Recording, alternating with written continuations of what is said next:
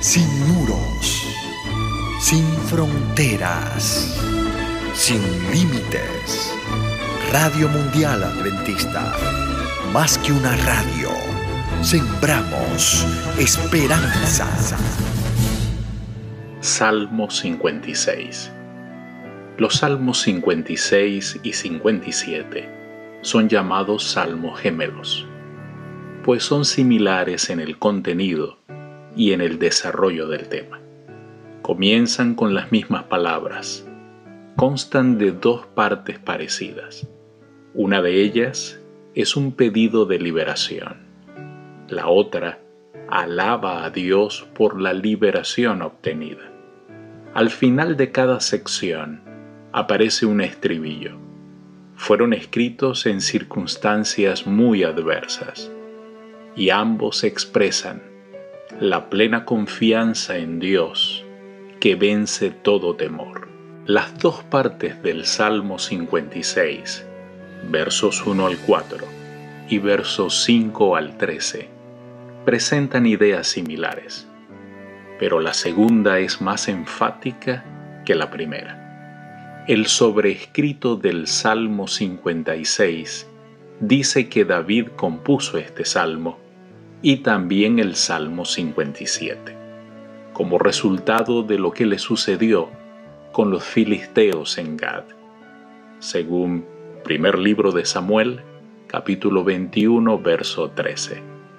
Es posible que el título de la melodía con que se entonaba este salmo hubiera sido sugerida por los sentimientos de David, arrancado de su hogar y en busca de amparo en tierra extraña, al igual que una paloma que ha sido ahuyentada de su nido. Versos 1 al 3. Ten misericordia de mí, oh Dios, porque me devoraría el hombre, me oprime combatiéndome cada día.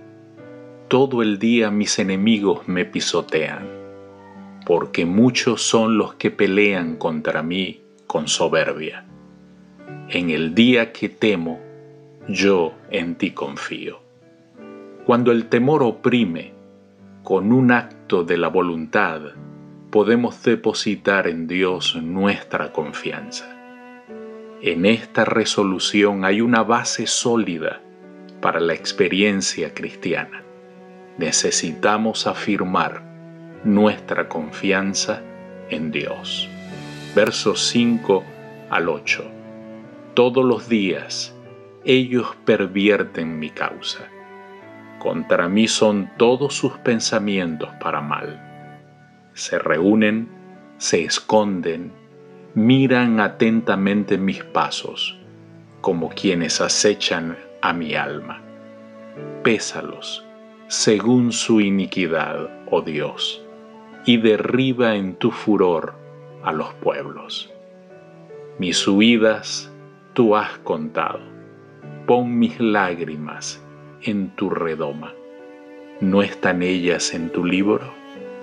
Pareciera David abandonar abruptamente las imprecaciones para hacer un ferviente pedido en favor de sí mismo. Pon mis lágrimas, dice, como si Dios las hubiera medido. Esta figura destaca el tierno cuidado de Dios con su hijo. El salmista también habla de redoma, en hebreo nod. Es un odre que se usaba en el cercano oriente para llevar agua, vino, leche, etc. El salmista ruega a Dios que ponga sus lágrimas en un odre para que estén siempre ante la presencia divina.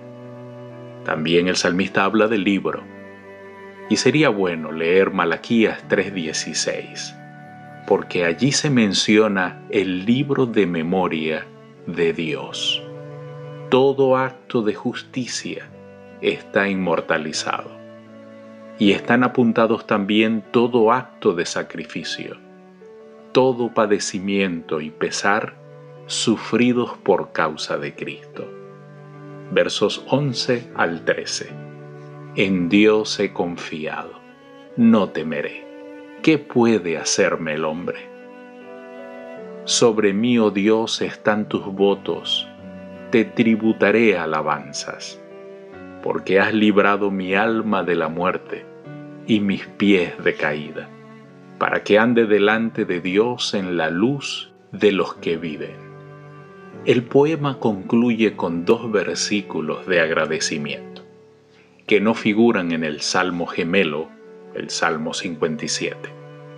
El salmista hace el voto de expresar su gratitud a Dios por haber respondido su oración.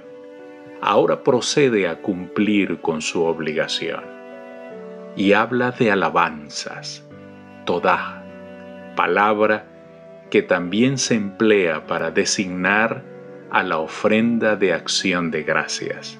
Eso lo podemos ver en Jeremías capítulo 17, 26 y el capítulo 33, verso 11. Delante de Dios. Esta frase sugiere armonía con la voluntad de Dios, quien dijo a Abraham en Génesis 17.1, Andad delante de mí y sé perfecto.